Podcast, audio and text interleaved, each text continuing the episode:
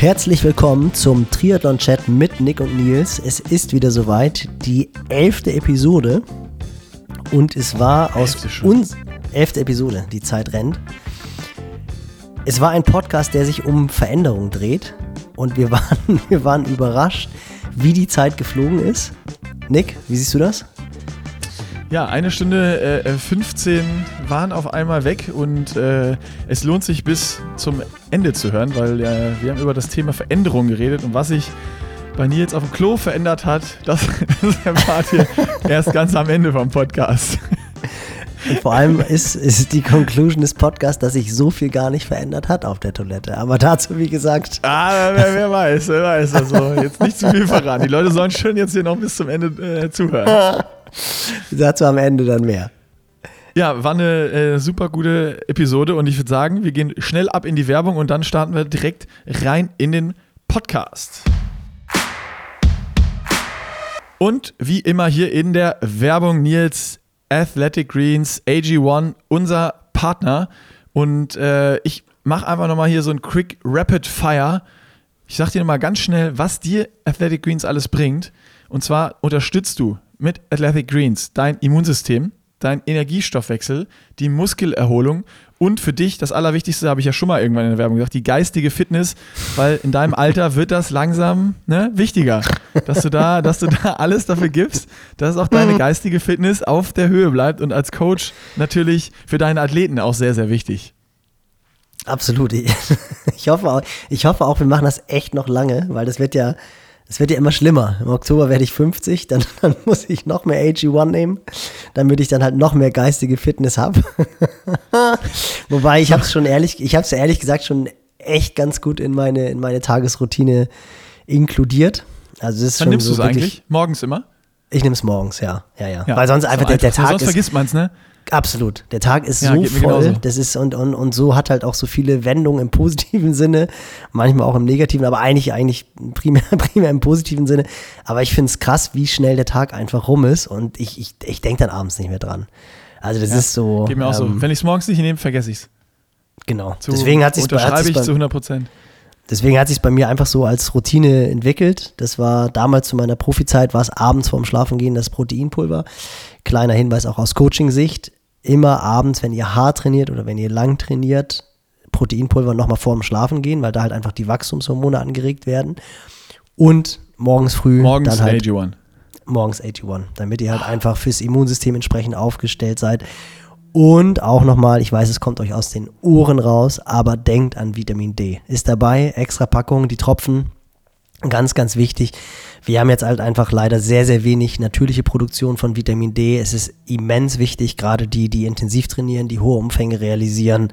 Achtet darauf, dass ihr Vitamin D nimmt. Es ist einfach total wichtig für die Knochen. Sehr, sehr viele Ermüdungsbrüche sind zurückzuführen auf einen niedrigen Vitamin D-Level. Achtet da gerade, bis es nachher ins Frühjahrstrainingslager geht. Ab März, April, da wird es dann so ein bisschen besser. Aber jetzt in den dunklen Monaten bestellt das Ganze. Die Vitamin D-Tropfen sind dabei und die auch unbedingt verzehren. Das ist ganz, ganz wichtig. Sehr gut. Und im Optimalfall sogar ein Blut, Blutbild machen, dass ihr wisst, wie viel ihr davon noch braucht. Und wenn ihr jetzt AG1 ausprobieren wollt, könnt ihr das unter athleticgreens.com slash pushinglimits. Da gibt es dann nämlich ähm, noch fünf Travel Packs und die von Nils gerade angesprochenen Vitamin D-Tropfen mit dazu. Also checkt es einfach mal aus. Wie immer 60 Tage risikofrei testen. Ihr könnt es zurückschicken, wenn ihr sagt, ist nichts für mich, passt doch nicht, dann bekommt ihr da euer Geld zurück. Und jetzt hier Werbung Ende und zurück in den Podcast. Da sind wir aus der Werbung raus, Nils, und sofort rein in den Podcast. Und äh, du, hattest, du hattest eine gute Idee heute für so ein, für so ein kleines Thema. Fangen wir, fangen wir mal so an, dass wir nicht äh, damit anfangen, erstmal zu quatschen über Gott und die Welt und dann vergessen, über das Thema zu reden, was, was wir uns rausgesucht haben. Du meinst, wir rollen das Sondern- Pferd mal anders auf als sonst. Wir, wir rollen das Pferd jetzt mal ganz anders auf als äh, sonst und starten direkt konzentriert und fokussiert, wie im Training, weißt du, wie in so einer Trainingssession, dass wir nicht einfach loslaufen, sondern wir gucken vorher in die Trainings-App rein und schauen, was wir wirklich machen müssen. Ähm, und, und so machen wir das heute auch nochmal. Und zwar hast du, hast du den Themenvorschlag, ich, ich lese es jetzt einfach mal ab hier, Veränderung heißt es. Was Genau. meinst du damit? Genau. Ja, der ist mir wie so oft irgendwie gekommen, als ich am letzten Freitag in Kiel einen Vortrag gehalten habe für den Viking-Triathlon. Die hatten mich gefragt, ob ich Lust hätte, ein bisschen was über Trainingsplanung zu erzählen. Und ich finde es A immer cool, wenn Veranstalter neue Wege gehen. Ich meine, das ist jetzt nichts Revolutionäres, irgendwelche Athleten oder Coaches für Vorträge zu buchen, aber die haben halt erst die zweite Edition in diesem Sommer. Sind letztes Jahr gestartet mit der Premiere, eine Halbdistanz, Schwimmen im Meer, was ja ganz viele in Deutschland immer nicht wissen, dass man bei uns in Schleswig-Holstein nördlich von Hamburg im Meer schwimmen kann. Und da hast du ja auch schon, glaube ich, coole Erfahrungen gemacht beim, beim äh, Tree Island von Red Bull. Da bist du ja schon in der ja. Nordsee geschwommen. Und ja. beim Viking Triathlon. ja, hau gleich rein. War ich richtig schlecht. War ich richtig schlecht. du warst schlecht oder dir, so oder dir war schlecht?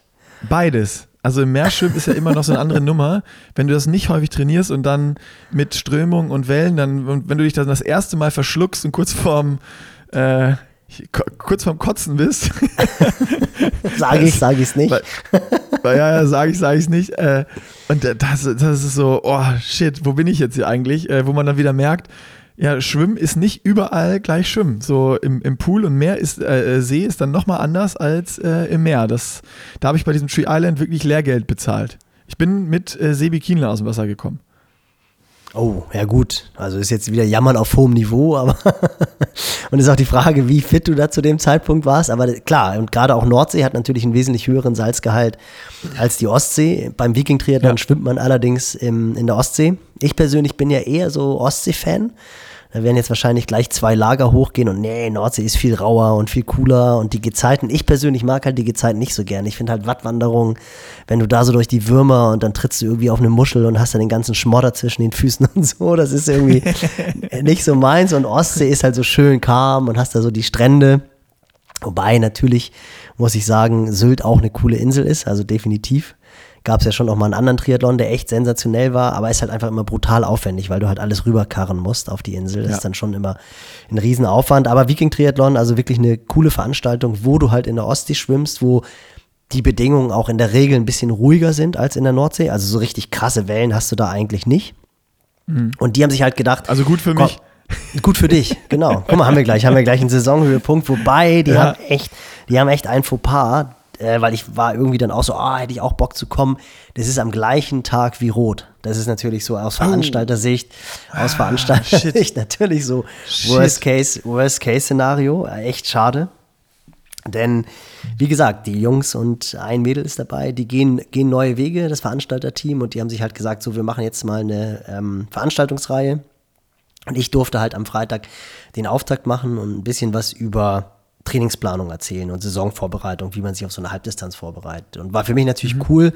Viele werden es wissen. Ich habe in Kiel Sportwissenschaften studiert und dort auch meine Profizeit verbracht. Also ich bin 97 nach Kiel gezogen, war ein extrem harter Aufprall, weil ich ja in dem Jahr das erste Mal auf Hawaii gestartet bin und war vier Wochen in Kona und bin dann nach vier Wochen Pazifik, Hawaii, Big Island nach Kiel gekommen. Und das war wirklich, das war, das war, Kiel hat sich auch in den letzten, in den letzten 25 Jahren sehr zum Positiven verändert. Also vor 25 Jahren sah das echt noch anders da aus. Und das war, das war ein extrem harter Aufprall, muss ich sagen. Aber jetzt war es halt ein cooler Anlass, mal wieder nach Kiel zu kommen. Und dann fährst du so diese Stunde von Hamburg dahin. Ich habe mich vorher noch mit einem Buddy von mir getroffen. Und dann denkst du natürlich drüber nach, wie oft du diese Strecke halt früher gefahren bist, weil mein Daddy halt in Hamburg gewohnt hat. Und äh, dann habe ich, ist mir eingefallen, dass ich tatsächlich vor 20 Jahren das allererste Mal in meinem Leben einen Vortrag gehalten habe. Das war damals im Rahmen des Skilaufes von Zippels Läuferwelt. Wirst du wahrscheinlich auch noch kennen. Aus ja, deiner CEP-Zeit, Rainer Ziplinski. Ja. Gruß an dieser Stelle. Und da hat er mich gefragt, auch so, ja, willst du nicht ein bisschen was erzählen? Und, Starter für Hawaii, da war ich schon für Hawaii qualifiziert, 2003 war das damals. Und da habe ich dann das allererste Mal einen Vortrag gehalten. Im und Laden da saßen. Da, nee, nee, nee, das war schon, damals war, ist glaube ich sogar immer noch die Sparkasse Sponsor vom Kiellauf. Das ist eine recht große Traditionsveranstaltung, das ist mittlerweile auch ein sehr großer Lauf. Das waren früher immer zehn Meilen, dann hat er es umgedreht auf Halbmarathon und zehneinhalb. Coole Veranstaltung. Also wer Lust hat, mal im hohen Norden eine schöne Strecke zu laufen, führt auch direkt an der Kiellinie lang, also direkt am Wasser an der Kieler Förde. Auch nicht ganz flach, also ist für norddeutsche Verhältnisse durchaus auch anspruchsvoll. Und die Sparkasse war Sponsor. Also für alle anderen ganz flach. ja, aber nee, nee, nee, nee, das ist schon, aber egal, da gehen wir jetzt nicht drauf ein. Und das war in den Räumlichkeiten der Sparkasse. So, und da waren, ah, okay. keine Ahnung, da waren 30, 40 Leute wahrscheinlich. Also war natürlich auch viel so aus der Kieler Wirtschaft und reine Sportler waren dann irgendwie wahrscheinlich so 20. Und die Veranstaltung jetzt am Freitag war A in einer echt extrem coolen Location. Es war eine Brauerei, die auch neu ist in Kiel, die kannte ich nicht. Lillebräu heißt es und du kommst da halt rein und hast halt sofort Partyatmosphäre. Habe ich ja vorhin schon auch erzählt. Dass Deswegen hast du zugesagt. bei mir, ja, ja, bei mir Brauerei, klar. Da, da nee, nee, nee, nee, nee, nee, nee, nein, nein, nein. Ich habe zugesagt, da stand die Location noch nicht. Also. Ah, okay. Da war das noch nicht sicher. Aber es war, glaube ich, das erste Mal, dass ich einen Vortrag gehalten habe und kein Glas Wasser am Rednerpult stand, sondern ein Glas Bier, weil das einfach so von der Atmosphäre her hat es halt einfach eingeladen, dass du sagst, okay, komm, ich trinke jetzt erstmal ein Bier Hab's natürlich in Maßen getrunken, damit der Vortrag noch ein bisschen sinnvollen Inhalt hatte. Und da saßen, da saßen aber tatsächlich, da saßen tatsächlich 100 Leute. Und das war wirklich also extrem cool, hat halt natürlich auch total Spaß gemacht, ähm, war eine unheimlich spannende Zuhörerschaft, hat richtig, ja, wie gesagt, hat richtig Spaß gemacht. Die waren total aufmerksam, haben hinten raus coole Fragen gestellt. Und da ist mir da halt A bewusst geworden, wie viele mittlerweile Interesse an sowas haben. Und es ist auch nicht so, dass jetzt die Veranstalter das irgendwie groß gepusht haben. Und es ist jetzt auch noch nicht so ein Riesenveranstalter. Die hatten, glaube ich, die Idee vor sechs Wochen. Ähm, und das war schon wirklich beeindruckend zu sehen, dass A, so viele Leute da sind und B, halt auch, was das für Leute waren, weil ich habe dann so diese Memory gehabt, wie es halt, wie gesagt, vor 20 Jahren war. Ich habe dann auch öfter mal Vorträge auch bei Zippels Läuferwelt oder Trionic oder so gehalten. Und da war ja, muss man wirklich sagen, Ausdauersport schon so ein bisschen Nerdyism. Also das war ja auch das, was du gesagt hattest, als wir den Podcast mit Thomas hatten, wo du gesagt hast, das ist schon krass, was waren das für wilde Zeiten und irgendwie cool.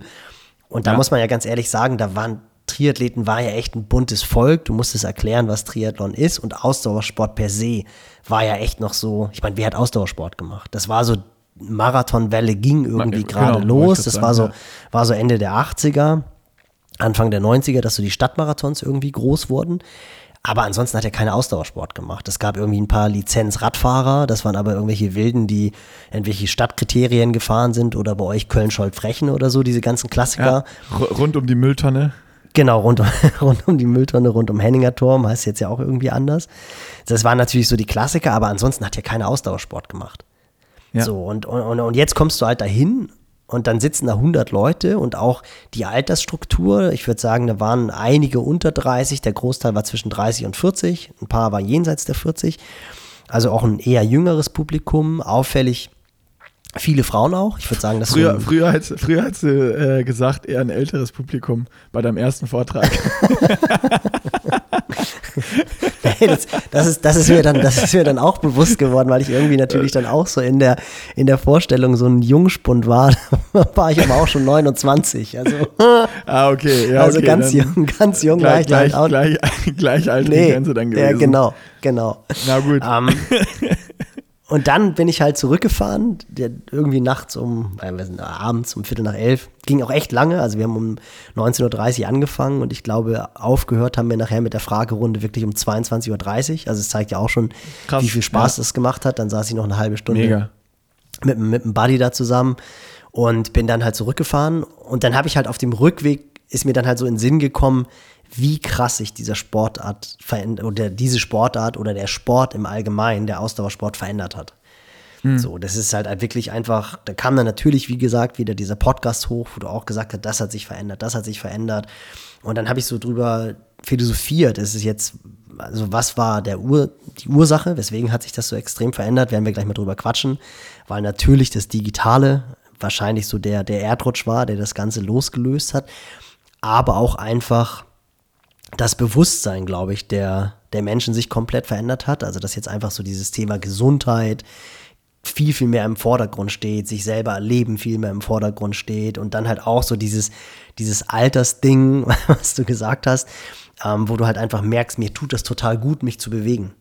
Was, was du jetzt ja auch wieder merkst. Ich meine, du bist jetzt auch in deiner Januar-Challenge und merkst auch auf einmal, ey, wir haben jetzt Tag 12 oder Tag 13 ich muss mich jetzt jeden Tag bewegen, weil ich irgendwie dann zugesagt habe und mir 25.000 Leute dabei zugucken. Äh, und merkst aber auf einmal, ey, cool, ich laufe jetzt eine Stunde. Das wäre vor zwei Wochen, wäre das noch irgendwie anstrengend gewesen. Jetzt auf einmal flutsche ich das weg und mache dann am gleichen Tag auch noch Krafttraining. Also das tut einem ja auch gut. Und ich habe halt gedacht, ey, lass uns, einfach mal, lass uns einfach mal darüber quatschen, was so die Hauptveränderungen sind, was mhm. irgendwie diese Veränderung ausgelöst hat und wie sich halt die, die Community verändert hat im Sinne von, wie die Sportarten auch zusammengewachsen sind. Also das finde ich zum Beispiel auch total spannend. So vor 20 Jahren, da warst du halt Radfahrer, da warst du Läufer oder du warst Schwimmer oder halt Triathlet und hast auch wahnsinnig viel Wert drauf gelegt, dass du halt nur das machst. Und wenn du zum Marathonläufer gesagt hast, ja, steig doch mal aufs Fahrrad, vielleicht macht das Sinn, hat er gesagt, bist du nicht mehr ganz dicht, laufen kommt vom Laufen. So, und mittlerweile, mittlerweile hat sich das ja. Das ist mein Lieblingsspruch. So, Laufen dieses, kommt vom Laufen. Schwimmen kommt vom Schwimmen, Laufen kommt vom Laufen. Das ist so. Genau. Das ist einfach geil. Den mag ich. Und so mittlerweile äh, ist das ja schon echt so, dass du einfach ja, du hast Läufer, die sich halt aufs Gravelbike setzen und auch Weltklasse-Läufer, die sich aufs Gravelbike setzen oder aufs Rennrad setzen und einfach nochmal Zusatzkilometer machen und auch nicht nur, wenn sie verletzt sind. Du hast Triathleten, für die es dann irgendwie normal ist, in, ja, weiß ich nicht, Stadtmarathon zu laufen oder ein Gravelrennen. Triathleten haben schon immer die anderen drei Sportarten gemacht, aber dass auch mal ein Radfahrer auf die Idee kommt, ey, ich habe mal Bock, einen Triathlon zu machen oder ich mache mal einen Stadtlauf mit oder wie gesagt, auch Schwimmer jetzt sagen, ah, irgendwie so diese Swimrun-Veranstaltungen, die sind ja irgendwie auch ganz cool. Und das finde ich ist irgendwie eine, eine, Sache, wo man mal so ein bisschen drüber quatschen könnte. Ja, absolut. Vor allen Dingen das äh, Spannende bei uns beiden ist ja auch so, dass du das quasi als aktiver Triathlet auch schon mitbekommen hast und dann nach der Karriere ebenso diesen, diesen Wandel und äh, irgendwie immer im Sport geblieben bist.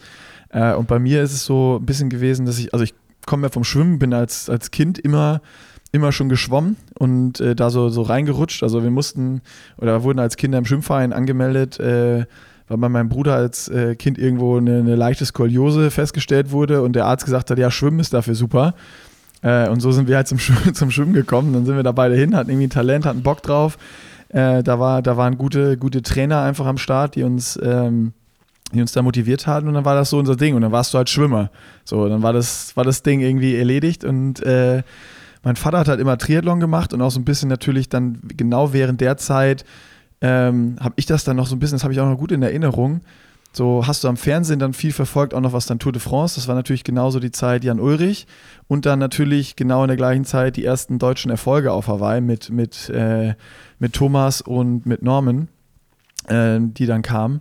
Und äh, das ist so, wie ich es verfolgt habe, also oder, oder mitbekommen habe, aber nie darüber nachgedacht hat, dann irgendwie auch Radfahren zu gehen oder sowas, obwohl ich da dann auch schon ähm, durch meinen Vater das mitgekriegt habe und so die, die, die Sachen einfach auch verfolgt habe, ne? was halt irgendwie Jan Ulrich, Radsport angeht und was äh, äh dann Triathlon angeht.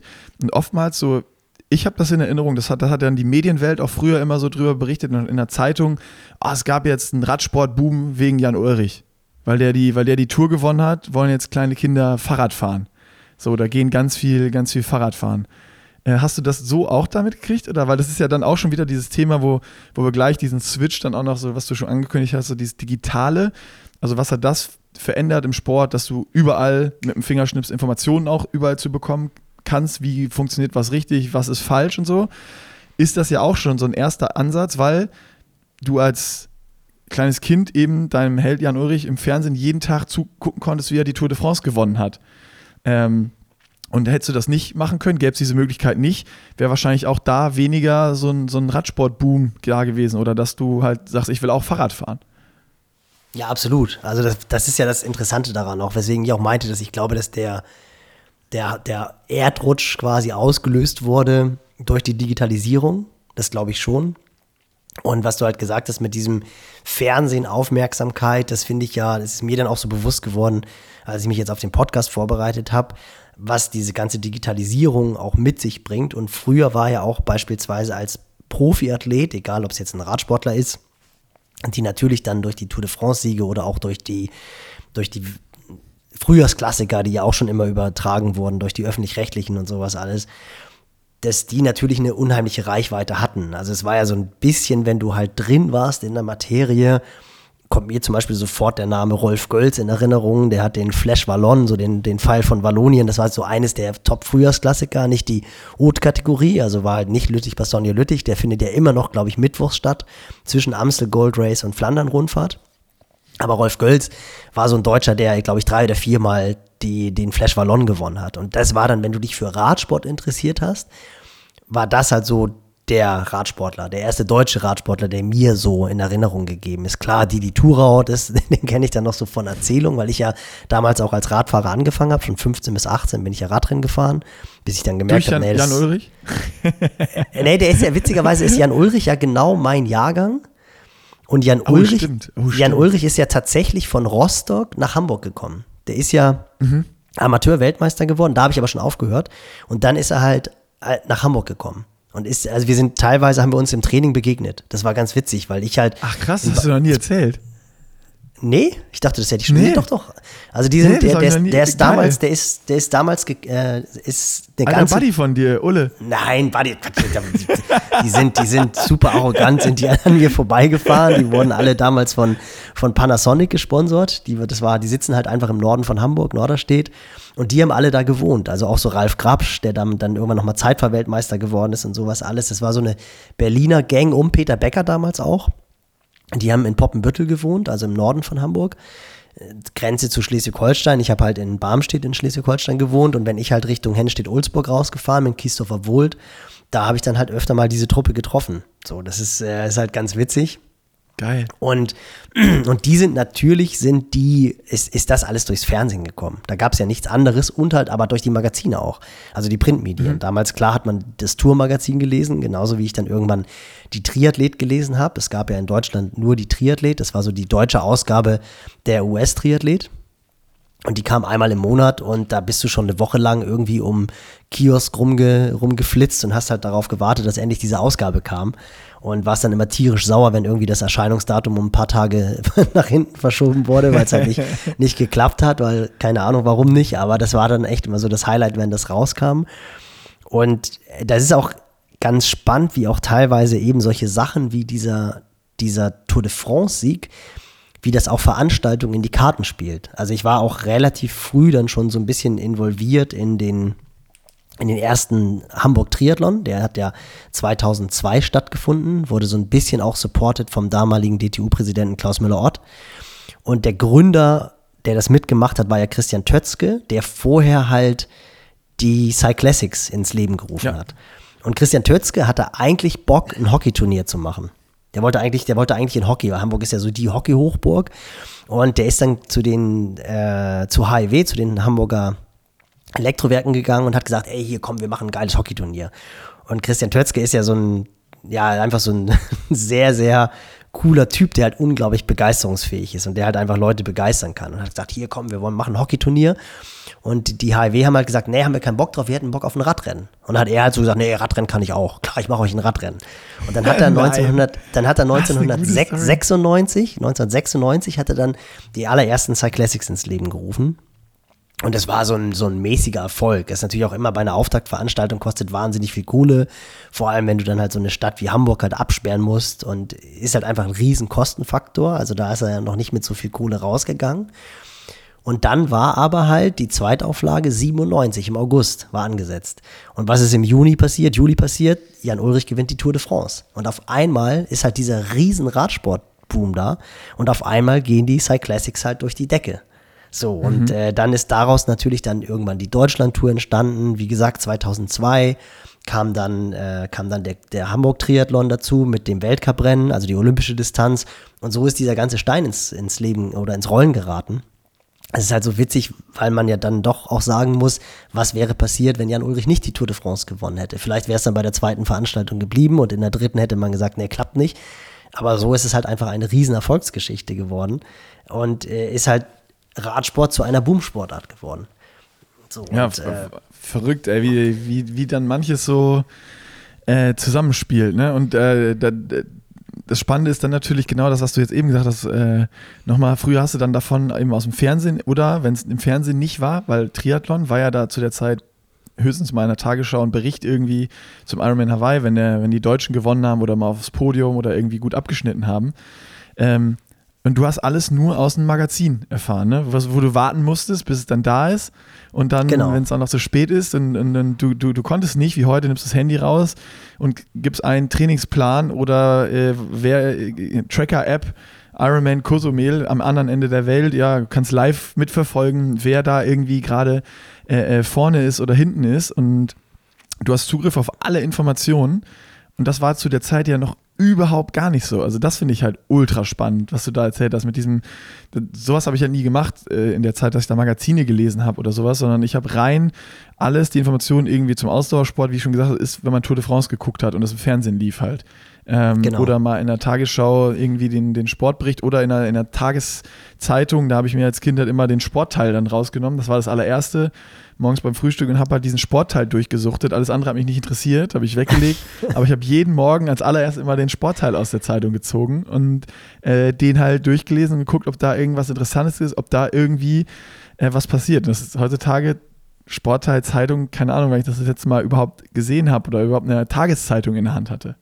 Also, Ja, ja, das ist ja das Inter äh, Was aber halt auch im Umkehrschluss bedeutet, dass es für dich als Athlet, als guter Athlet, auch die einzige Chance für Aufmerksamkeit zu sorgen oder wahrgenommen zu werden, in, in den Köpfen der anderen Leuten stattzufinden, bedeutete, dass du halt in dieser Zeitung auftauchen musst oder halt in dem Magazin Ja. auftauchen musst. Also Ja. es, es, es kannte Ja. keiner. Und das, keiner wie hast du das gemacht? Durch, durch, durch Leistung, durch du hast Rennen gewonnen. Und dann wurde Genau. über dich berichtet. Genau, und ich weiß noch, ich weiß noch so, wie das für mich zum Beispiel so war, also auch in der Triathlet war in im Mittelteil waren immer so die, die großen oder größeren lokalen Rennen. Das war dann nicht nur rot, sondern das waren dann auch solche Sachen wie Allgäu-Triathlon oder dann halt irgendwie Landesmeisterschaften und irgendwelche, irgendwelche Rennen, die es, ich weiß nicht, nach welcher Kategorie die in, in das Triathlet-Magazin es geschafft haben. Das war ja auch noch nicht das offizielle Verbandsmagazin, das kam ja dann erst später.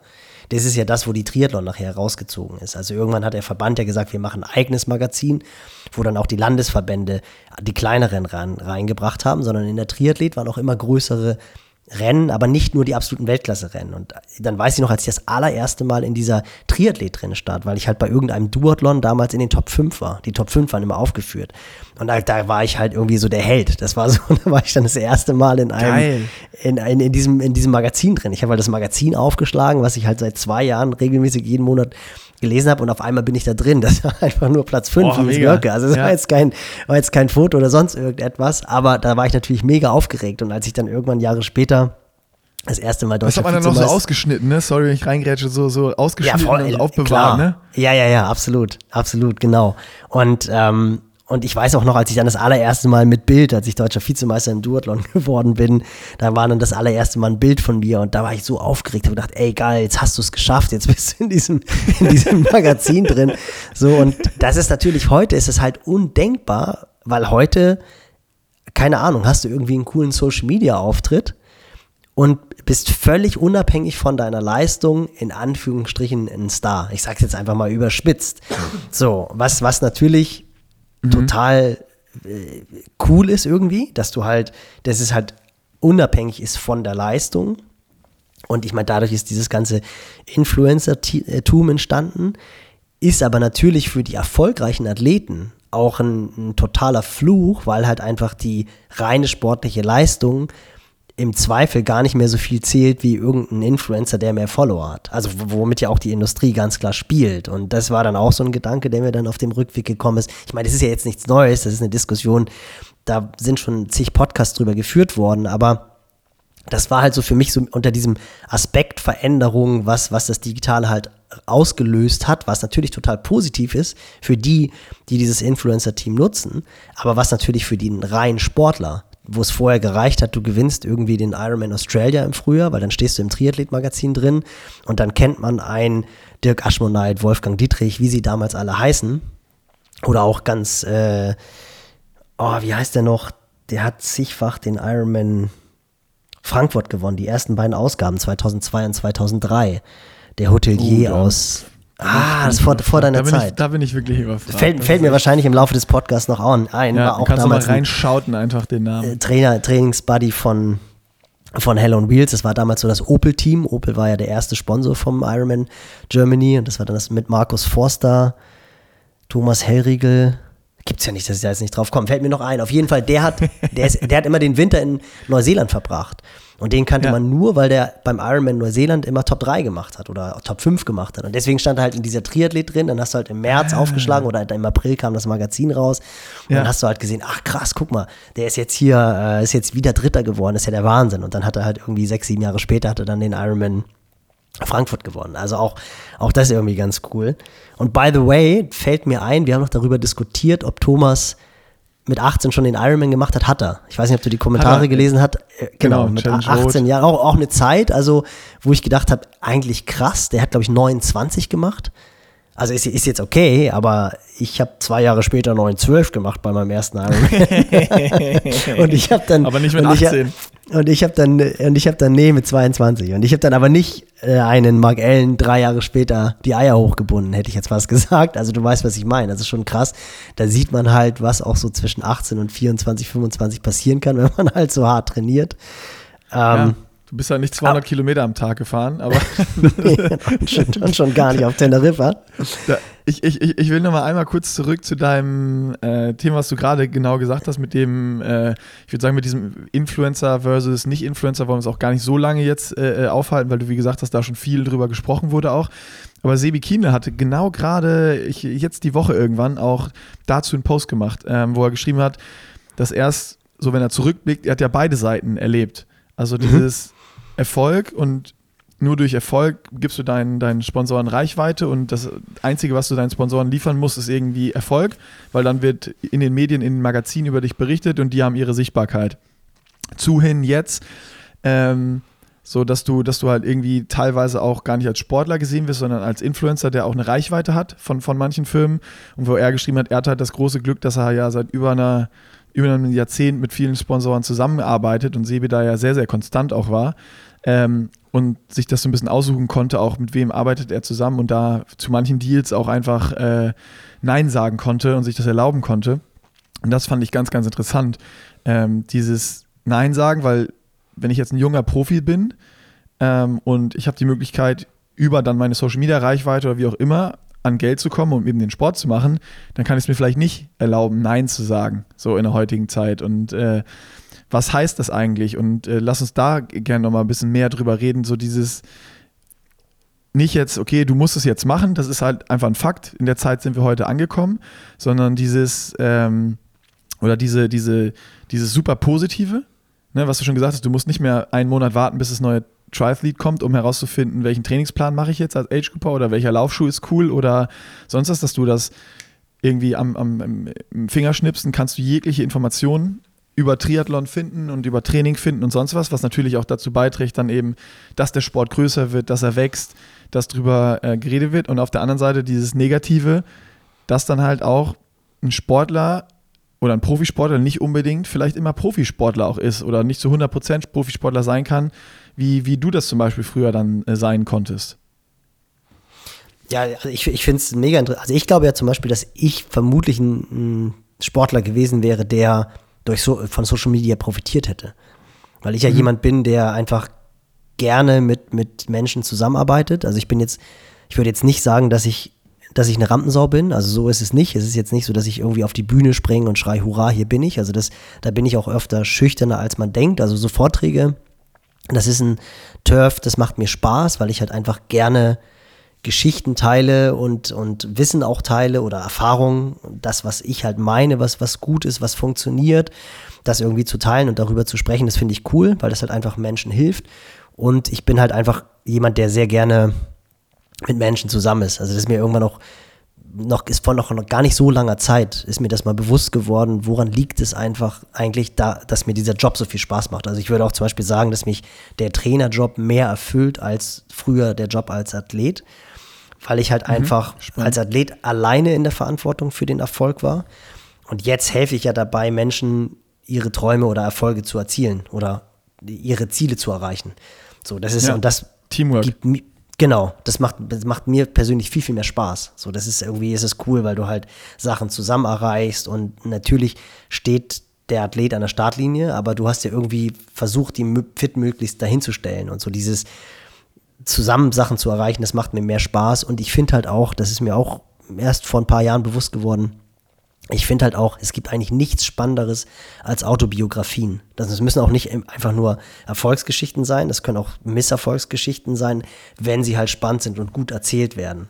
Und dieses gut erzählen, da hilft natürlich jetzt nicht unbedingt nur Social Media, aber das Digitale, weil du halt einfach Stories, Erfahrungen einfach sehr, sehr gut präsentieren kannst. Und ich bin ja auch mhm. jemand, der brutal übers Auge gecatcht wird. Also ich bin, ich, ich sehe halt einfach, und ich bin auch zum Beispiel einer, der sich auch noch Magazine kauft und der sich Bilder anguckt und sowas alles. Ich lese auch Bücher. Also ich, ich, ich kaufe mir keine keine E-Books, sondern ich kaufe mir wirklich Bücher und ich mache mir auch noch Notizen. Ich mache keine Excel-Datei, sondern ich schreibe mir Sachen noch auf, weil ich halt einfach so, so optisch ticke.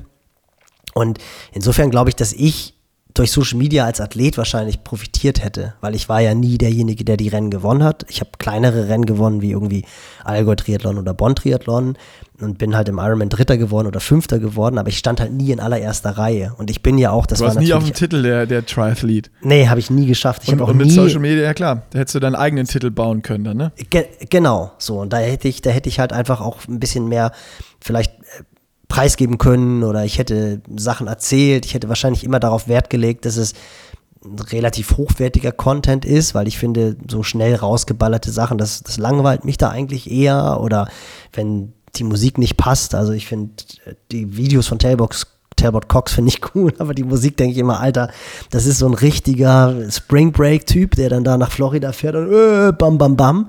Und da muss ich, also ich, ich gucke mir die dann teilweise an und mache den Ton aus, weil ich einfach denke, ich halte das nicht aus. Aber das ist ja ein individueller Geschmack. so, ähm, aber ich glaube, das, das hätte mir persönlich sogar geholfen. Aber mhm. ich finde, ich finde, dass es halt für die, für die Top-Athleten ist es halt schon echt, echt hart, weil du es halt einfach musst. Das finde ich halt, das finde ich halt total krass. Also das wirklich. Aber müssen es nur die, müssen es nur die Top-Athleten oder ist es bei den Top-Athleten vielleicht sogar könnten die nicht sogar eher sagen, boah, wenn ich, also ich bin jetzt Top-Athlet, ich habe da gar keinen Bock drauf, aber ich gewinne Rennen, werde ich doch wahrscheinlich trotzdem Sponsoren bekommen, die, weil, weil über mich wird ja berichtet, auch dann eben in sozialen Medien, aber wenn ich selber keinen Bock habe, das jetzt irgendwie groß zu bedienen oder da das zu machen, was dann halt Marken gerne hätten, ähm, ist es nicht so, dass es eher dann die, die zweite Garde oder dritte, vierte, fünfte Garde, die wirklich müssen, um Doch, irgendwo also, Geld zu verdienen? Doch, doch, also äh, da bin ich voll bei dir, aber du, ich meine, ich weiß nicht, wo es die Diskussion gab über eine Anne Haug, wo ich halt auch sage, ey, letztendlich ist es doch total cool, aber da wird ja auch oft gesagt, naja, die Anne Haug, die müsste mal ein bisschen mehr in Richtung Social Media machen. Wo ich halt auch denke, aber äh, so what? Die steht halt bei jeder Ironman WM auf dem Treppchen oder fightet zumindest ums Treppchen und gewinnt halt auch die Rennen und, und ballert dann in, in Rot wieder einen raus und rennt dann mit 20 Minuten Vorsprung ins Ziel. Und die die macht es ja so, wie sie es halt machen muss, aber auch nicht drüber hinaus. Und das finde ich, das finde ich auch mhm. total cool. Aber da kommt dann ja immer so, naja, stell dir mal vor, die Anne, die würde jetzt Social Media machen, da würde sie ja das doppelte, dreifache, vierfache verdienen. Will sie ja vielleicht gar nicht. Also braucht sie vielleicht nicht und will sie vielleicht auch gar nicht. Und das ist ja viel cooler, so sich authentisch geben zu können und das zu machen, was man, was man mit den Sponsoren vereinbart, aber nichts drüber hinaus. Aber es wird ja, ja in der Wahrnehmung, in der Wahrnehmung wird es ja trotzdem diskutiert. Das ist ja auch so eine, so eine Kerse. Absolut, ja. Also ich finde find ich, find, find ich voll spannend. Also dieses ähm, müssen versus, versus wollen und wenn man dann sagt, so ich habe da eigentlich gar nicht so Bock drauf, wie dann äh, äh, auch eine, eine, eine, Anne dann vielleicht oder nur in einem gewissen Umfang oder ich mache es nur, wenn ich, wenn ich mich gerade danach fühle oder die Sachen, die ich vielleicht unbedingt wirklich machen muss. Aber das kannst du dir ja dann wirklich nur erlauben, wenn halt auch der sportliche Erfolg da ist, weil sonst stehst du nachher ohne, ohne beide Seiten da. Absolut. Ohne die Partner, die irgendwie deine Social Media Reichweite wollen. Und wenn du keinen Erfolg bringst, gehen die Partner irgendwie dann auch flöten irgendwann. Absolut. Und, und du siehst es ja auch ganz häufig bei Athleten, die halt irgendwie verletzt sind, die dann halt einfach mehr in Social Media investieren, weil sie halt einfach gerade keine sportlichen Erfolge schreiben können. Und dann sagen sie halt einfach, okay, ich muss jetzt halt einfach meine Sponsoren ja zufriedenstellen, weil ich muss halt irgendwie für eine Reichweite sorgen. Also investiere ich wieder mehr in Social Media. Und ich finde, es ist auch immer ein ganz interessantes Zeichen vor den großen Rennen, wenn du von den Athleten, ja, die sich aufs Rennen vorbereiten, nicht siehst, dann weißt du, scheiße, der und diejenige werden verdammt fit am Start stehen, weil die halt einfach gar nicht mehr die Energie haben gerade. Sich auf Social Media, um Social Media zu kümmern, weil sie halt einfach trainieren. Und wenn ich halt richtig trainiere, dann habe ich keinen Bock mehr darauf, dass da eine Kamera um mich rum ist oder habe keinen Bock mehr auch einfach nur, ich meine, du hast es ja ein bisschen selber auch erlebt beim Project und das ist ja ein Witz im Vergleich zu dem, was die absoluten Top-Athleten machen. Und du hattest auch Tage, wo du einfach keinen Bock mehr hattest und wo du gesagt hast, ey, ja. ich, ich, kann jetzt hier nicht noch einen Vlog machen und kann den dann noch produzieren, weil ich halt einfach müde bin. Und du hast die Hälfte genau. von dem trainiert und halb so intensiv wie die anderen. So und ähm, aber ist da, du hast natürlich total recht. Auf der anderen Seite ist es, ist es natürlich auch für die Athleten, und das war ja dein, deine Ausgangsfrage, die halt nicht die absoluten Top-Erfolge erzielen, die müssen halt, die müssen halt machen. Und was ich halt auch so ein bisschen kritisch sehe, dass du es halt auch von den jungen Athleten heutzutage erwartest. Also wenn ich als, ja. als Sponsor, wenn ich halt sage, okay, ich habe jetzt einen Athlet, der hat irgendwie ein gewisses Talent, der gewinnt vielleicht auch schon Rennen, guck, nimm mir irgendwie mal so einen Nico Mann, oder äh, Mika Not oder was, die müssen jetzt auch Social Media machen. Und vielleicht haben die da ja gar keinen Bock drauf. So, das, das ist halt, das ist so eine Sache, wo ich so denke, ey, die gewinnen schon Rennen, die sind richtig gut für ihre jungen Jahre und gerade auch, wie der Punk abgeht im Profisport. Ähm, aber die haben keinen Bock auf Social Media, aber sie werden mehr oder weniger, sie müssen es machen, weil sie sonst einfach an die großen Sponsoren nicht mehr rankommen. Oder an, und, die, und es geht ja nicht darum, das muss man sich ja auch mal immer bewusst machen, es geht ja nicht darum, Geld zu verdienen, sondern es geht bei denen einfach darum, den Sport entsprechend auszuüben. Weil für die ist es dann ja schon ein Höhentrainingslager, kostet irgendwie ein paar tausend Euro. Da geht es nicht darum, das zu machen oder nicht, sondern es geht darum, ob sie sich das Ganze leisten können. Und, und das sind Jungs, die, das sind Jungs und Mädels, die gewinnen Rennen. So, und das, das, das ist dann halt schon so ein Punkt, wo du denkst, boah, Halleluja, weil ich glaube, dass sehr viele auch immer die Vorstellung haben, sobald du irgendwie ein Rennen wie die Challenge St. Pölten gewinnst oder bei einer WM in den Top Ten reinkommst, dass du dann Jahreseinkommen hast im sechsstelligen Bereich, das ist ja far, far, far away. Also da, da, sind die Jungs und Mädels ja wahnsinnig weit von entfernt. Und das ist natürlich auch wieder so eine Kehrseite, weil halt die Firmen mittlerweile auch sagen, naja gut, bevor ich jetzt hier in irgendeinen Typen investiere, der 5000 Follower hat, der aber ein Rennen gewinnt, nehme ich lieber einen Follower oder einen Influencer, der 30.000 Follower hat oder 100.000 Follower. Und das basiert aber einfach nur auf schönen Fotos, die teilweise auch noch gefaked sind und irgendwelchen Hohlsinn halt. So. Also das ist, das ist schon, das ist schon echt ein Thema, was, wie du gesagt hast, es wird oft diskutiert, aber ich finde es halt sehr, sehr interessant und ich finde auch, da kann man auch öfter drüber reden, weil das halt, ja, es ist schon auch Fluch und Segen zugleich. Ja, ich habe es immer vor dem Project so gesehen, ey, warum macht es, ähm, machen es viele nicht so, wie man es machen könnte? Oder warum nutzen die es nicht so, wie man es machen könnte? Ähm, und hatte gar nicht so diesen, diesen, Hintergedanken. Es geht da noch nicht mal um, habe ich Lust auf Social Media oder habe ich keine Lust auf Social Media, sondern wenn, wenn man das mal komplett außen vor lässt von der Überlegung und das, da habe ich früher mal gedacht, ja, ja, ist ja, lass das mal weg, habe ich jetzt Bock drauf oder nicht. Wenn ich es mache, kann ich irgendwie dann meinen Traum leben und kann nur vom Sport leben und, und, und kann dann langfristig da eine Followerschaft auf, äh, aufbauen und kann auch noch mehr Geld verdienen. Und wenn dann noch Leistung dazu kommt, verdiene ich noch mehr Geld.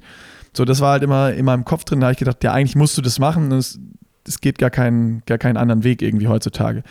Und dann im Project habe ich dann irgendwann gemerkt, was es halt wirklich heißt. Wenn du da was Cooles und Vernünftiges machen willst und auch viel machen willst, kriegst du das oftmals gar nicht auf die Kette, weil du im Training einfach so müde bist und dann keinen Bock mehr irgendwas hast und alle deine Energie da reingeht, dass du das Training so absolvieren kannst, wie auf dem verdammten Trainingsplan steht. Und ähm, da ist mir das, das ist, von außen kann man das nicht irgendwie, dem einen fällt es dann noch leichter, dem einen schwerer, aber bei uns ist ja jetzt so, dass uns das jetzt nicht ultra schwer fällt oder wir auch überhaupt gar keinen Bock drauf haben. So, und wenn man dann schon merkt, uh, es ist nicht, gar, nicht, gar nicht so einfach, das hier alles unter einen Hut zu bringen. Ähm, das ist dann für mich so der Punkt gewesen, wo ich gemerkt habe, boah, shit, das ist, es ist zwar eine coole Möglichkeit, dieses Social Media, aber für einen richtigen Profisportler, wenn das dein Beruf ist, ist es auch eine krasse Bürde, die irgendwie noch so mit, ja, damit einhergeht irgendwie. Und wenn du es alles selber machen willst, dann ist es, kostet dich das so viel Energie, dass ich einfach sagen würde, es sei denn, du liebst es absolut und hast so Bock drauf, da jeden Tag was zu machen und Videos zu produzieren und Fotos zu produzieren, ähm, dass dich das davon abhält, wirklich deine beste Leistung auch immer erbringen zu können oder auch konstant zu erbringen. Und wenn man das von der Warte mal betrachtet und du bist ein junger Athlet und setzt da jetzt irgendwie drauf, dann schöpfst du vielleicht auch dein Potenzial oder kannst dein Potenzial, was du eigentlich erreichen könntest, auch vielleicht gar nicht zu 100% ausschöpfen. So und seitdem betrachte ich das schon ein bisschen kritischer und bin mal gespannt, beziehungsweise ich habe da mal mit dem James Mitchell auf Lanzarote äh, länger drüber gesprochen, der also Triathlon-Fotograf, macht super coole Fotos, kennen bestimmt auch viele in in der Szene oder schon mal Bilder gesehen von ihm. Ähm, und ich habe gesagt, ich bin gespannt, wann die ersten Agenturen aus dem Boden ploppen, die so Vermarktung von Athleten machen und gleichzeitig sich um Social Media kümmern. Also die dann einen Fotografen stellen oder mit den Athleten unterwegs sind, um eben dieses Content-Game den, den abzunehmen und da einfach Media-Budgets mit rein verhandelt werden bei, ähm, bei den entsprechenden Partnerverträgen. Also dass du jetzt sagst, ein Erdinger zahlt jetzt Athlet XY, aber zahlt noch 3000 Euro mehr Media-Budget für Fotos und sonst was, dass das eben ähm, erbracht oder geleistet werden kann. Und ich glaube, dass das die Zukunft ist oder sein kann, weil so kriegst du als Marke oder als Medium kriegst du deine Reichweite, die du ja haben willst. Einmal mit dem Athleten, der vielleicht ein Rennen gewinnt, wo dann überall in den, in den Fachmedien und in der Presse drüber berichtet wird und aber auch auf eigenen Kanälen und die sind dann auch noch hochwertig und gut. Ähm, und da ist so, bin ich, bin ich gespannt, in welche Richtung das geht. Und man sieht ja auch schon so Ansätze, wie zum Beispiel ähm, einen Flo Anger, der dann bei großen und wichtigen Rennen immer einen Simon Gär dabei hat, der sich dann mhm. komplett da um das Fotogame und Videos und sowas kümmert und das abnimmt. Und ich bin gespannt, wann das sogar noch einhergeht mit gleichzeitiger Vermarktung und, und Mediabudgets, die bei, vielleicht gibt es sogar was schon und ich weiß es einfach noch nicht oder habe noch mit keinem Profi gesprochen, äh, bis dann die Sachen damit rein verhandelt werden, dass du halt auch ähm, Mediabudgets irgendwie hast. Weil das wäre ja nur eine Wertschätzung von beiden Seiten. Aber wird das nicht schon gemacht? Also ist es nicht so, dass mittlerweile Firmen sogar schon ein gewisses Budget on top geben, damit du halt deine Social Media Kanäle entsprechend bedienen kannst? Ja, ja, das, ja, ja, das, das gibt es auf jeden Fall schon, aber trotzdem musst du dich ja auch drum kümmern, und wem machst du das und hast du dann Fotografen oder sowas, sondern ich äh, sage ja so, ich zeichne einfach oder ich versuche meine Zukunft zu zeichnen, die ich cool fände. Mhm. Ähm, die, die Info habe ich vielleicht vergessen dazu zu sagen. Äh, da, darüber habe ich mit James gesprochen. Sodass du, wenn du überlegst, du bist ein Sportler und du hast irgendwie eine Agentur, und jemand kümmert sich um, dein, um deine Vermarktung, also ganz normal klassisch Management, das, die ganzen Sponsoring-Sachen und kümmert sich aber gleichzeitig auch darum, dass dann, wenn da ein Budget da ist, dass dann halt Fotografen gebucht werden und bei wichtigen Rennen ähm, einfach mit dabei sind, dass du entsprechend diesen Content hast und diesen Content ausspielen kannst ähm, und dann, dass du ihn quasi nur noch geairdroppt kriegst oder geschickt kriegst, lädst ihn runter und kannst einen Post machen oder kannst ein Video posten oder kannst ein YouTube-Video ja. hochladen oder was auch immer. Ähm, und ich ich glaube, dass das wirklich cool sein kann, weil dann hast du diese Power von Social Media, dass du Reichweiten hast, dass du Marken platzieren kannst, dass du, dass du deinen Sport machen kannst, aber kannst dich gleichzeitig auch wirklich auf den Sport konzentrieren und du bist halt einfach nur, nur der Hauptprotagonist dann eben in diesem, in diesem Game. Sportlich sowie eben dann auch medial. Dass du einfach deine Geschichte, so wie du sie selber schreibst oder was du halt machst, was du trainierst, was du für Erfolge hast, Misserfolge, Verletzungen, wie du zurückkommst von Verletzungen, so dass das oder man dir da eben folgen kann, was ja auch super inspirierend und super interessant ist, äh, wenn das ja, halt geil aufbereitet ist. Genau, aber auch da ist ja die Grundvoraussetzung, dass es halt authentisch passiert. Und ich glaube zum Beispiel, dass das ja. halt einfach ganz vielen Athleten halt schwerfällt. Also, weil du hast gesagt, wir, also ich zum Beispiel kann auch überhaupt nicht, äh, da habe ich auch keinen Bock drauf und das kann ich auch nicht. Ich könnte zum Beispiel niemals irgendwelche Selfie-Videos von mir im Training machen. Und da, und da so rein, du, ich weiß, du kannst das, du machst das ja auch, das, das ist, da komme ich mir vor wie so ein Superhorst. Interessanterweise kann ich aber, wenn du jetzt sagst, mach mal ein Video für Pushing Limits und erklär mal das und das. Ich meine, das weißt du selber auch, als wir die ABC-Sachen ja. gedreht haben, das war, da, da, sind wir halt einfach Bong, geht's los und One Take. Das, das, das kann ich, aber ich könnte halt nie, ich kann, und ich kann es wirklich nicht, ich kann mir nicht in die Kamera sagen, weil ich auch denke, A, interessiert's keinen, B, komme ich mir total dämlich vor und das ist irgendwie so eine, so eine natürliche Scheu, die ich habe und so eine Schüchternheit, ähm, die, die, das, das kann ich einfach nicht. Und ich bin ja eher schon ein extrovertierter Typ, der, wie gesagt, wenn er sich wohlfühlt in dem Setup, auch ausdrücken kann. Aber wenn du jetzt auch noch ein introvertierter Typ bist, wie, wie soll das dann mhm. funktionieren? Und dann kann, und dann wird es auch nicht authentisch werden. Also ich, ich, es gibt relativ viele Athleten, die machen einen sehr hohen Aufwand und trotzdem catchen die mich 0,0. Das ist natürlich auch eine individuelle Geschichte, weil die, Gott sei Dank sind die Geschmäcker halt verschieden. Aber ich finde, dass das, und, und, und vorher war das halt anders. Vorher hast du halt hast du halt äh, Turniere gewonnen, Boris Becker, Michael Stich, Erik Jehlen, das waren so, so, Typen, die gewinnen Turniere und die verdienen Geld, weil sie halt, da hatten wir vorher das Thema, brauchen wir nicht zu wiederholen. Die Charaktere, die waren dann natürlich schon auch prägend. Klar, ein Boris Becker hat ganz anders polarisiert als ein Michael Stich. Und eine Gabriela Sabatini hat sich im Tennis besser verkauft, weil sie halt die mit sich Teenager war, weil sie die argentinische Tennisschönheit war. Kennst du wahrscheinlich gar nicht mehr. Aber so. Nee, ähm, sag mir da, nichts. Natürlich hast du auch immer Optik und Personality hat damals auch schon eine Rolle gespielt. Aber jetzt ist es halt äh, ist es halt komplett anders, hat sich halt komplett anders gedreht, weil du kannst ein richtig guter Athlet sein, bist aber halt einfach introvertiert und stehst dir dann sogar eine Spur weit im Weg. Und ich habe halt einfach ein bisschen Schiss, dass irgendwann in fünf bis zehn Jahren der sportliche Erfolg gar nichts mehr zählt, weil mhm. halt einfach das andere so viel, so viel Mehrwert ist und so viel mehr Zugriff Meinst gibt. Du? Boah, ich weiß es nicht. Also ich habe schon manchmal so ein bisschen das Gefühl, also es kippt ja schon. Also ich habe schon das Gefühl, dass, dass in der Industrie die, die, die reinen Zahlen wichtiger sind als der Erfolg. Also ich meine jetzt wirklich äh, Zugriffszahlen und, und irgendwie Followerzahlen und sowas alles, dass es schon Mehrwert ist als, als ein erfolgreicher Athlet und dass die Firmen schon zum Teil eher sagen, ich bin bereit, das und das Geld für die Influencer auszugeben, als für einen sportlichen Erfolg. So, das, das, das, das ja. glaube ich schon. Und das ist schon eine Entwicklung, die ich sehr, sehr schade finde. Ähm, aber um vielleicht auch mal den, den, den Switch zu schaffen, es sei denn, der brennt da noch was auf der Zunge. Nee, ich finde das, was du gerade gesagt hast, super spannend. Da will ich nochmal ganz kurz äh, äh, drin bleiben, weil ähm, dieser sportliche Erfolg, da gibt es ja immer so ein Medienecho und wenn du was wirklich Großes gewinnst, ich glaube, das wird immer da bleiben. So, ähm, aber auf der anderen Seite hast du natürlich recht, die Marken ist ein Wirtschaftsunternehmen, die haben Produkte, die müssen verkauft werden und wenn die irgendwie ganz klar tracken können, ob ich jetzt irgendwie mit einem mit Logo auf dem, auf dem, auf dem Trikot bei wem stehe, ähm, verkaufe ich da jetzt wirklich mehr von meinen Produkten oder nicht? Oder ähm, wenn dieser Athlet aber dann einen Link zu meinem Produkt in die Story haut und ich sehe genau, okay, der hat den jetzt da reingehauen und ich habe dafür 478 Produkte verkauft, ähm, dann ist es natürlich klar messbar und für die Firmen auch leichter ausgegebenes Geld, weil diese wissen, die, da kommt auch wieder viel mehr oben rein, wenn der jetzt was postet und was verlinkt oder was macht, anstatt dass das nur ein Logo ist auf einem Magazincover, äh, wo ich einer von vielen bin, der irgendwie auf dem Anzug steht.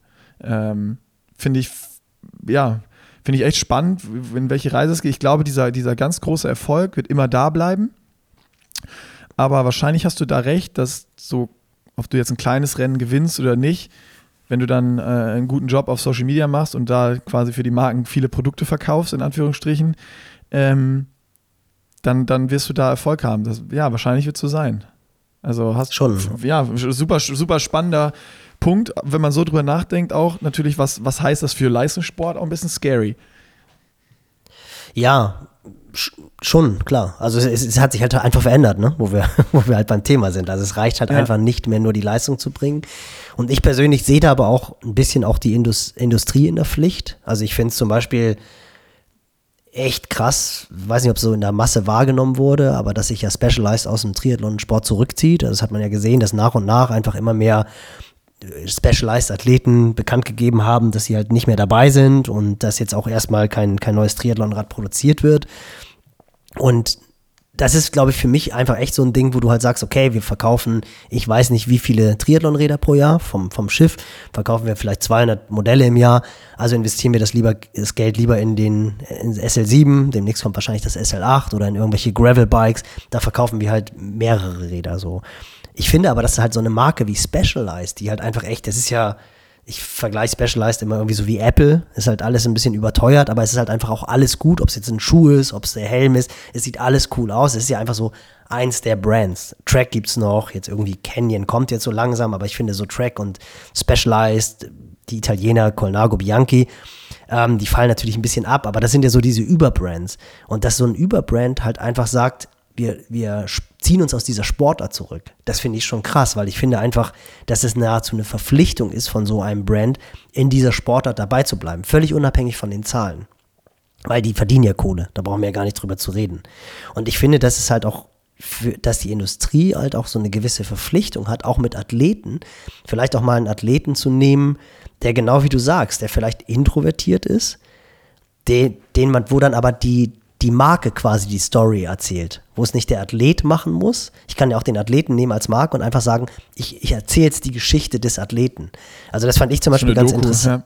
Ja. Äh, ja, und auch einfach auch, du, du musst es ja gar nicht über den Kanal spielen. Du kannst es dann ja einfach über den Brand-Kanal die den Athleten, ah, okay, die so Athletin sponsert ja, spielen. Ja. Und dann hast du halt einfach immer Spannend. wieder dieses Gesicht, der halt extrem erfolgreich ist. Weil das fand ich zum Beispiel ganz interessant. Wir hatten ja vor, vor 14 Monaten, war das, ich glaube, dieses Kick-Off vom Project hatten wir im November wo Lause und ich auch eingeladen waren als Trainer von, von äh, Bocky und von dir. Und dann waren ja auch Großteil der Sponsoren da. Und dann fand ich es halt unheimlich interessant aus meiner Beobachterrolle jetzt als Trainer, ehemaliger Profiathlet, was ja viele von den Sponsoren wahrscheinlich gar nicht wussten, zu hören, was die Industrie eigentlich von den Athleten verlangt. Und die haben ja alle gesagt, naja, wir verlangen eigentlich nur Authentizität. So, wir finden es cool, wenn die halt irgendwie eine Reichweite haben, aber die müssen halt authentisch sein und die Geschichte, die sie erzählen, die muss irgendwie cool sein. Wo ich dann schon so gedacht habe, Moment, äh, das ist ja so auch nicht ganz richtig, weil die Athleten kommen ja nur an die Sponsoren über den Erfolg. Das ist ja das, was du gesagt hast. So, man muss erstmal ein großes Rennen gewinnen und dann ja. muss man halt bei dem, muss man halt bei den Sponsoren drin sein und dann ist denen eigentlich der Erfolg nicht wichtig. Das sehe ich so ein bisschen naja, du musst ja, wie gesagt, erstmal rankommen. Und dann steht in den Verträgen stehen auch, auch Boni-Klauseln, ne? Gewinnst du genau. 73 oder World Champs, kriegst nochmal 5000 extra oder 10.000 extra, je nach, je nach Athlet und Vertrag. Äh, genau. Das passt dann nicht ganz zusammen, das stimmt natürlich, ja. Genau, und, und dann denke ich halt auch, warum kann ich aber auch nicht als Firma, wenn ich halt Bock habe auf diesen Sport und ich mache ja, ich suche mir das ja nicht aus reiner Reichweite raus. Also ich finde Firmen halt immer dann cool, wenn sie letztendlich eine Seele haben und ähm, und reingehen in eine Sportart, weil sie halt, weil das halt die DNA der, der Company ist. So, und das sehe ich zum Beispiel so ein bisschen bei Specialized und, und, und Triathlon. Ich finde, du, das ist, das ist in der DNA von Specialized ist Triathlon mit drin. So, und da, da die kannst du nicht einfach, du kannst nicht deine Zellen rausschneiden und wegschmeißen. Das funktioniert halt meiner Meinung nach einfach nicht. Und ich finde, du kannst dann doch auch als Brand das Ganze nutzen, um einfach Athleten, die erfolgreich sind, zu präsentieren. Das ist dann ja vielleicht mal irgendwie ein anderer Weg. Ich meine, ein bisschen macht es Red Bull, glaube ich, so. Da stehen sie natürlich auch in der Diskussion oder standen sie in der Diskussion, wenn sie dann irgendwelche Hardcore-Sportler sponsoren. Aber das ist halt schon so eine, so eine, so ein Brand, die haben es eine Zeit lang gemacht, dass sie halt einfach den Athleten in den Vordergrund gestellt haben, die Athletin in den Vordergrund gestellt haben. Und ich finde zum Beispiel auch so diese Lifetime- äh, Sponsorships, dass du halt, ich meine, muss man sich mal angucken, wer einen Red Bull Helm aufhat, der hat den sein Leben lang auf. So, das, das, das, das finde ich halt einfach total cool. Das ist, ich habe ein Commitment und wenn die dann mal schlechte Jahre haben, bleibe ich trotzdem dabei. Und ich finde zum Beispiel auch ja. Athleten, die haben eine unheimlich hohe Glaubwürdigkeit, wenn die halt einfach so, wie du es gesagt hast, bei Sebi. Also ich kann mich an Sebi noch an Kurkuma erinnern, so diese Darmstädter Radschmiede, die haben ihm da halt ganz, ganz am Anfang geholfen. Und dann ist er halt sein Leben lang einfach auf Scott unterwegs gewesen. So, no shortcuts. Das ist, das brennt sich ja. so ein und, und, und, und ja, Sebi stimmt. ist halt no shortcuts. Das finde ich halt total cool. Oder auch so mit Schuhen oder, ich meine, da kannst du jetzt so ein paar Athleten durchgehen.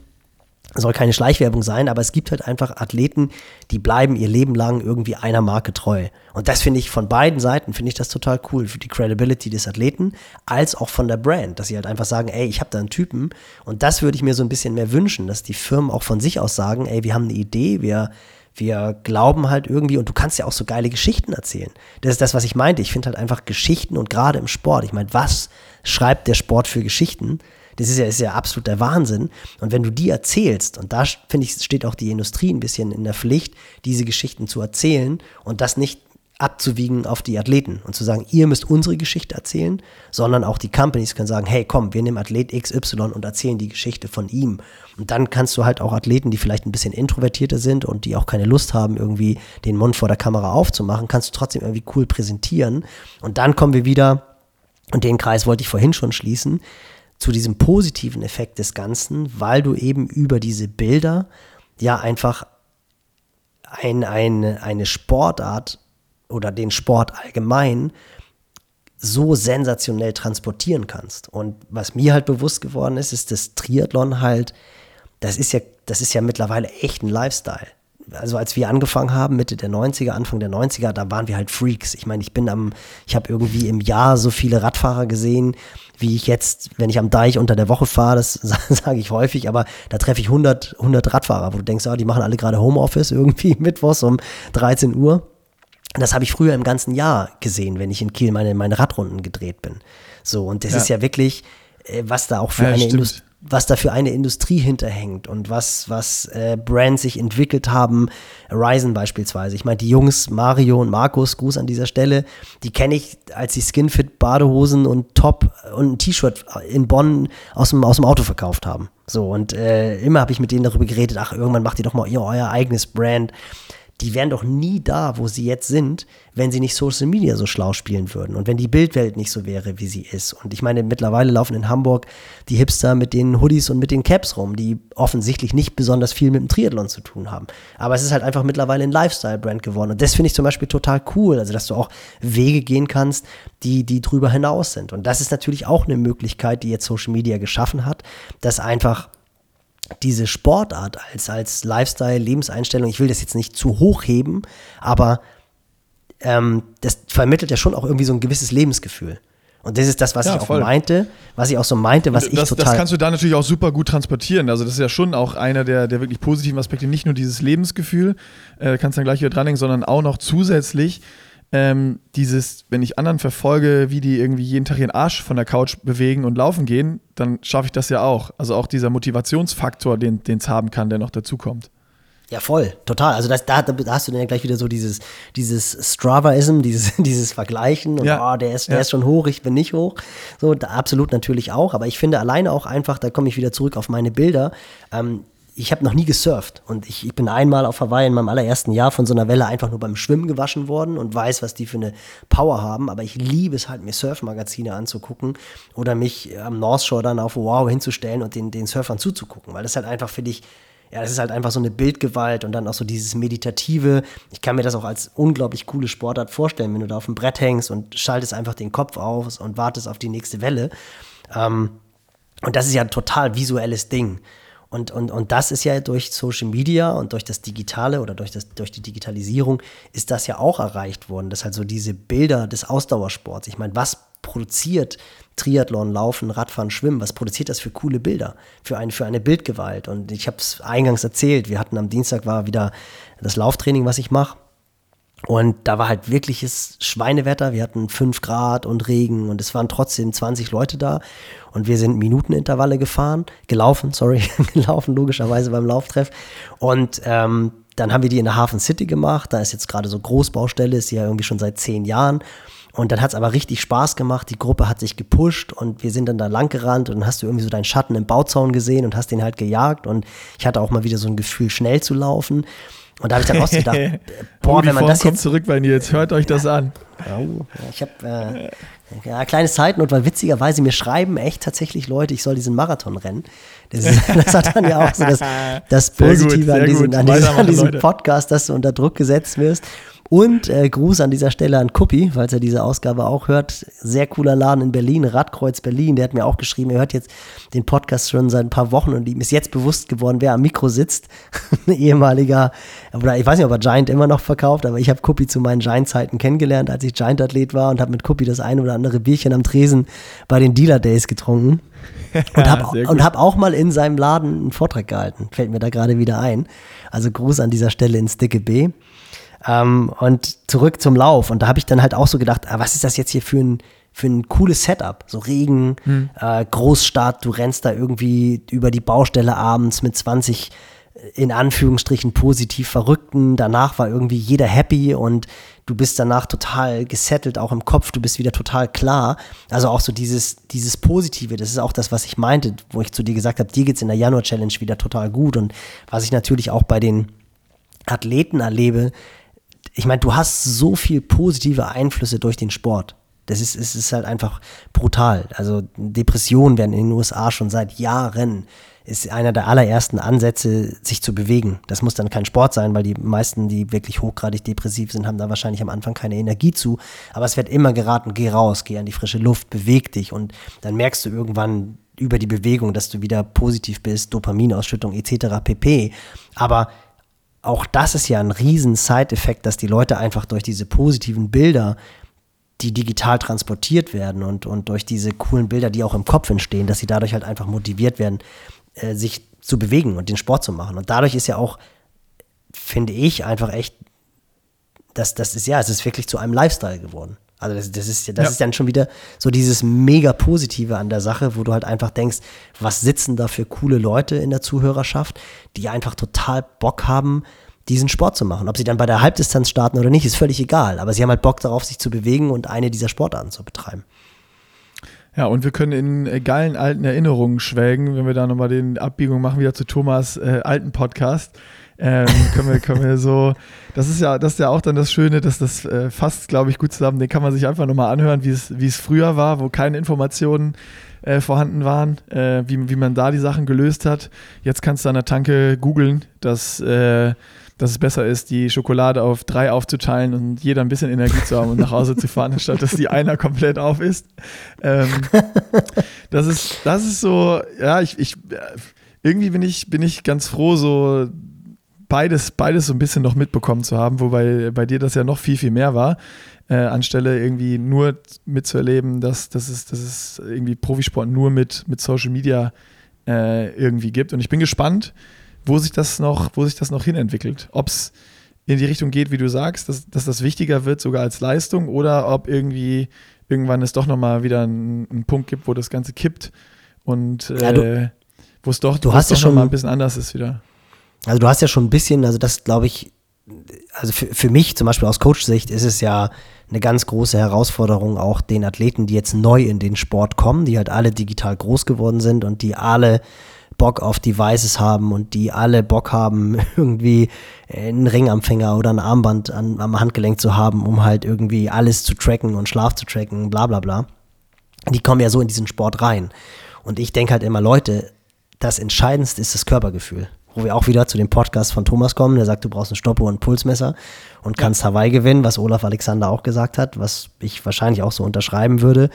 Ähm, und, und den Leuten einfach mal wieder klar zu machen, dass du auch wegkommst von diesem Messen. Also das ist ja ein bisschen ist das ja schon da, weil welche Daten kannst du auch als Coach überhaupt verwerten? Also wo hast du wirklich die Zeit, so dich drauf zu konzentrieren? Welche Werte machen Sinn? Das Fass müssen wir jetzt nicht aufmachen, wobei das natürlich auch zu dem Thema Veränderung total passt, weil keiner hatte die Möglichkeit. Passt da voll rein, ja. Also das ist ja auch eine Veränderung, weswegen die Leistungsfähigkeit auch zum Großteil so erklärbar ist, dass die Räder halt einfach viel besser geworden sind, das ganze Material. Ähm, das ist natürlich auch eine riesengroße Veränderung, die das Ganze hat. Aber trotzdem hast du diesen Umkehrschluss, dass ich halt oftmals denke, ey Leute, lasst einfach mal die Uhr weg. So, ich hatte am Dienstag zum Beispiel, das war ganz interessant, ich hatte tatsächlich meine Uhr vergessen. Das ist natürlich immer ein bisschen blöd, wenn du das Training leiten musst und dann läufst du irgendwie drei Minuten schnell, eine Minute locker und musst aber immer mit irgendwie jemand sein, der dann eine Uhr hat. Das war so ein bisschen ein großes Fail meinerseits. Und das ist ja wirklich mittlerweile so, du hast ja ganz viele Athleten, für die ist es dann ein Riesenproblem, dass sie ihre Einheit nicht aufgezeichnet haben.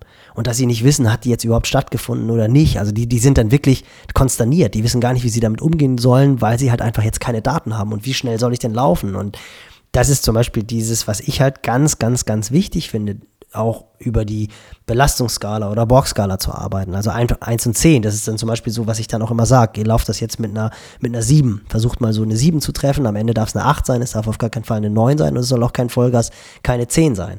So, und, und in diesen Kategorien zu denken. Also ich komme immer mehr dahin, den Athleten, auch gerade die, die neu in den Sport reinkommen, zu versuchen, dieses Körpergefühl zu vermitteln, weil sie das überhaupt gar nicht mhm. mehr haben.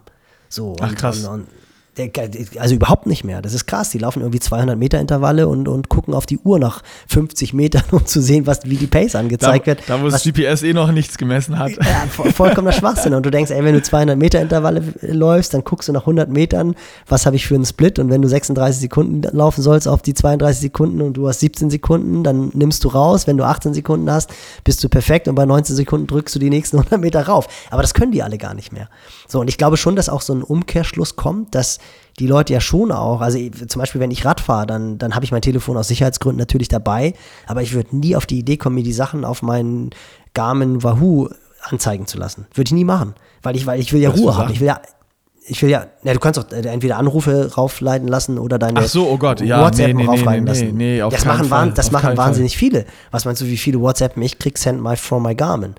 Wo du so denkst, ey Leute, das ist doch nicht, das ist doch nicht dein Ernst. So, und das, das, äh, Wie vom Garmin kannst du da noch antworten? Ja, kannst du auch. Ja, guck mal, das wusste also, hast du noch nie eine Nachricht bekommen, send von my Garmin? Nee, Hab ich noch Oh, da gibt's, ich will jetzt keinen Namen nennen, aber da gibt es einen in der Trainingsgruppe. Ich hoffe, er hört das Ganze. Der lacht jetzt wahrscheinlich. Weil der, nee, nee, nee, Ruben nicht. Aber es ist schon, ist schon die erweiterte Fischmark-Crew. Da kommt Ja, dann, aber okay. in die, in die Gruppe kommt dann immer Send from my Garmin. Und dann weißt du wieder, okay.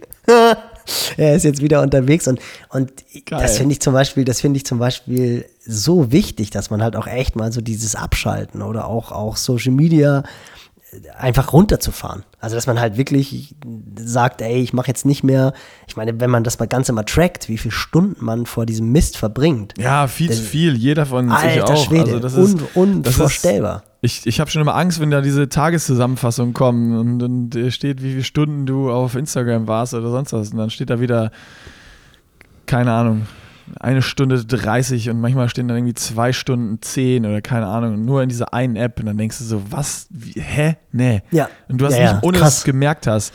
Und da- das mache ich aber auch bewusst, auch wenn ich jetzt die Stories mache bei, äh, bei, bei unserem Active Januar jetzt hier, ähm, dann, dann nehme ich das Handy ja mit zum Laufen, aber ich nutze es dann wirklich nur als Videokamera. Also da gucke ich nicht noch dann, äh, währenddessen habe ich eine WhatsApp bekommen oder sonst was, sondern wenn ich Sport mache, dann ist irgendwie, dann, dann, dann, dann, dann mache ich Sport und dann fokussiere ich mich darauf und genieße es draußen zu sein, gucke da rum und, und ich bin mal froh wegzukommen von dem, von dem, von dem Ganzen dann.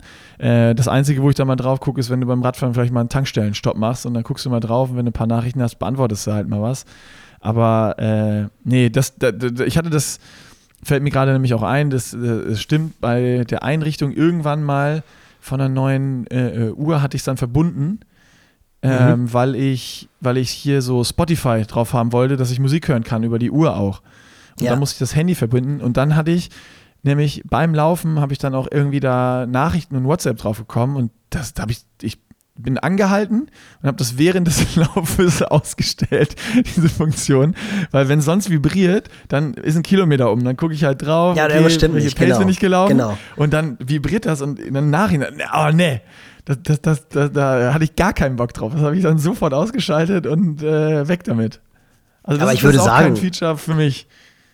Ja, aber ich würde sagen, das ist, das ist, ich, also ich meine, rein theoretisch, vielleicht haben ja Bock ein paar Hörer, Hörerinnen das zu kommentieren, aber ich glaube, dass wahrscheinlich, also ich würde sagen, mehr als 50 Prozent lässt sich, lässt sich das auf die Devices eintragen. Und auch ich, ich habe teilweise ich mache mal eine ja, Insta-Umfrage. Das, das finde ich wirklich interessant jetzt, wie viele das Mach das- nutzen. mach das mal, So definitiv. nicht. Das fände ich wirklich interessant. De definitiv. Also ich, ich, ich muss auch teilweise mit meinen Athleten wirklich darüber diskutieren, dass sie dann auch teilweise bei den Läufen keine Musik oder keine Podcasts hören. Also es ist okay, das können, sie- können sie natürlich machen und äh, unseren Podcast sollen sie immer hören, jedes Wochenende. Aber Aber Podcast höre ich auch manchmal beim Laufen, muss ich sagen. Ja, aber ich, äh, dann hörst du deine Schritte nicht, dann hörst du deinen, deinen Atem nicht, dann hörst du deinen Rhythmus nicht. Und ich finde, also ich habe es früher, zu, zu meiner Profizeit, da gab es halt den, den iPad Mini, hatte ich immer dabei. Den habe ich dann halt an die Hose, iPad Mini. an Hosengrund. Ganze- hab Was ich immer auf Hawaii. IPod meinst du, oder? iPod, sorry, ah, logisch, ja, ja, ja. ja. Ich habe immer im Rucksack oh das iPad Mini. Oh Gott, nein, iPod, iPod natürlich. iPod Mini. Er hat im Wal Walmart hat er, glaube ich, 69 Dollar gekostet oder so. Gab es in fünf Ja. verschiedenen Farben, den fand ich immer cool. Ähm, und ich habe halt immer, wenn ich dann so, so 30 Minuten Auftaktläufe hatte, wo ich sie so abgeschlappt habe oder so Nachbereitung, wo ich halt echt durch war, da habe ich mir dann teilweise einfach Musik auf die Ohren gehauen. Ansonsten bin ich wirklich ganz, ganz, ganz großer Fan im Training äh, draußen. Also drin sehe ich es anders. Da, da braucht man definitiv, also da fahre ich auch immer mit Musik. Ähm, das, sonst wird es halt einfach zu langweilig, aber ich finde, draußen ist es einfach so cool abzuschalten. Von Sicherheitsaspekt braucht man gar nicht drüber zu reden, wobei das natürlich beim Laufen nicht so, nicht so ähm, gefährlich ist. Es sei denn, man überquert eine Straße, auch da hast du teilweise echt Leute, die dir irgendwie vor die Motorhaube laufen und denkst, Alter, bist du nicht mehr ganz dicht und dann gucken die dich an und sagen, oh, sorry, ich höre gerade Musik. Und du sagst, ja, super, trotzdem läufst du mir hier irgendwie vor die Flinte. ähm, so, aber ich finde, und, und da finde ich es zum Beispiel so, spätestens wenn halt Belastung kommt, also wenn man so Long Run mit Ja. Endbeschleunigung, dann sage ich immer, ey, spätestens bei der Endbeschleunigung Musik aus, damit du dich halt auf deinen Rhythmus konzentrieren kannst und so in diesen Rhythm reinkommst, weil da, da sind wir wieder bei diesem, bei dem Surfer-Ding, bei diesem Meditativen, also das finde ich halt auch so cool bei diesem Sport, dass du dann halt irgendwann kommst du halt in dieses Zen-artige und, und, und läufst dann da lang und denkst, ey geil, ich bin gerade unsterblich und das ist ja völlig unabhängig davon, ob wir im 330er, 530er oder 6er Pace laufen, weil das ist ja individuell, jeder hat ja so seine Unsterblichkeitspace und Ähm, und da finde ich, sollte man. Pace finde ich, ein, find ich ein schönes Wort. Das ist, ja, das ist äh, so wie, so wie Party Pace. Party Pace und Unsterblichkeitspace. Das ist sehr eng beieinander eigentlich. Ja. Genau, so die. Das ist ein super, Trainingsbereich. Genau. so, und ähm, ja, aber, aber äh, insofern, um das, um da hinzukommen, das finde ich, ist dann halt schon wichtig, dass man dieses Abschalten halt auch wirklich ganz, ganz bewusst macht. Und ich glaube, dass, dass da schon auch so ein, so ein Umdenken stattfindet. Ich meine, das liest man ja immer wieder, dass, dass Leute irgendwie sagen, boah, ich war jetzt einen Tag auf Social, nicht auf Social Media und trotzdem dreht die Welt sich noch. Ich meine, das, mm. man, man verpasst ja eigentlich auch nicht, das muss man halt auch ganz ehrlich sagen. Und ich möchte auch Social Media nicht gleichsetzen mit Digitalisierung. Also es gibt ja einfach extrem viel Positives auch, also durch, durch das Digitale. Ähm, aber Social Media, ich glaube, da kann man sich wirklich wahnsinnig viel, viel Zeit ersparen, weil letztendlich, ob man da drauf ist oder nicht, pff, also wenn ich mal zwei, drei Tage lang nicht drauf bin, was verdammt selten, also ich glaube, kommt ehrlich gesagt gar nicht mehr vor. Also das muss ich mir dann auch Wollt, mittlerweile. Ich wollte gerade fragen, wann, wann, du das letzte Mal drei Tage nicht irgendwie reingeschaut hast auf Instagram. Also letzte, letzte Woche war bei mir echt tough. Also gerade auch das Wochenende, da habe ich, da ich wirklich extrem, aber da habe ich trotzdem drauf geguckt. Weil ich meine, das ist ja auch pervers, man geht aufs Klo und holt das Telefon raus und guckt. ja. und so, das, ja. ist, das ist ja echt so eine Dau Daumenbewegung irgendwie. Das ist, das ist schon echt abartig. Also das, da merkt man echt, wie, wie krass man, man, da eigentlich. eigentlich wie, das ist eigentlich das beste Beispiel, wie scheiße man konditioniert Im wahrsten ist, Sinne, im wahrsten Sinne des Wortes. Wie süchtig man ist. Wie süchtig man nach diesen Social Media Apps ist. Also das, ja, ist, das ist das allerbeste Beispiel. Du denkst, kannst nicht mal in Ruhe einfach aufs Klo gehen. So, genau. Das, das, das, fasst, das fasst es eigentlich perfekt zusammen. Und äh, ja, wobei, ja, wobei. Den Punkt, den du gerade gesagt hast, finde ich noch sehr, sehr wichtig. Dieses, ähm, das haben wir jetzt so ein bisschen alles in einen Topf ja geworfen, so mit, mit Veränderungen.